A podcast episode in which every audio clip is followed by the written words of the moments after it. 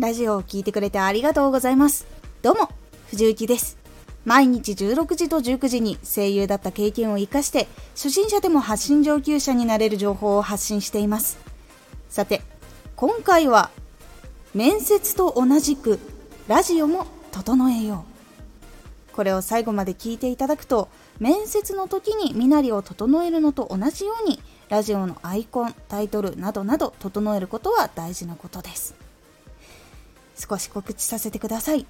毎週2回、火曜日と土曜日に、藤雪から本気で発信するあなたに送るマッチョなプレミアムラジオを公開しています。有益な内容をしっかり発信するあなただからこそ収益化してほしい。毎週2回、火曜日と土曜日、ぜひお聴きください。はい。ラジオを聴くときにどこが気になってその人のラジオを初めて聞いたでしょうか？そしてラジオを聴かなかったのはなぜでしょうか？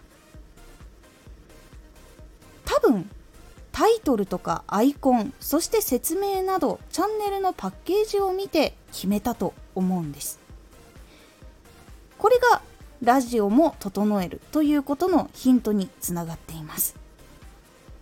面接に行く時に自分をちゃんと見せるために身なりを整えると思います。スーツ着たりとかワイシャツぴっちりしたやつちゃんと着たりとか。そして本を販売する時とかだったら表紙をデザインすると思います。人を部屋に迎える時は部屋を掃除したり自分も整えると思います。これと同じことなんです。ラジオを整えるっていうのは。内容に興味を持ってもらえるように本当に必要な人に情報が届くようにするためにもちゃんとアイコンタイトル説明を整えるっていうことはすごく大事なことになります。そうするとこの内容が聞きたいという人が関心を持ってそして初めて聞くことができるんです。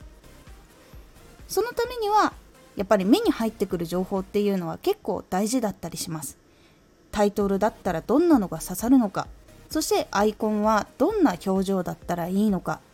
そして説明欄はどんなことが書いていたらこの人の情報を聞きたいもしくはこの人のラジオ番組を聞きたいとなるのかそういうところを考えてちゃんとやっていくことが大事になってきます。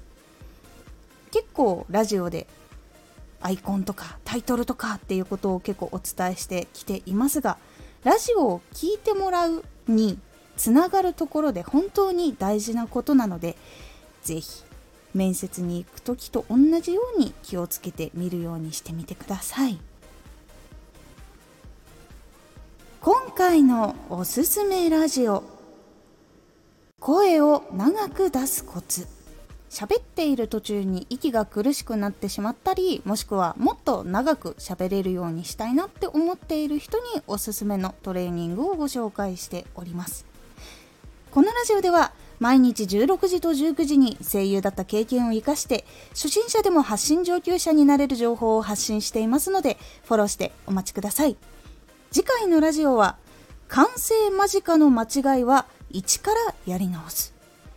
こちらは間近であればあるほど大事なことなので一からやり直した方がいいよというお話をしておりますのでお楽しみに。Twitter もやってます。ツイッターでは活動している中で気がついたことや役に立ったことをお伝えしています。ぜひこちらもチェックしてみてね。コメントやれたいつもありがとうございます。では、また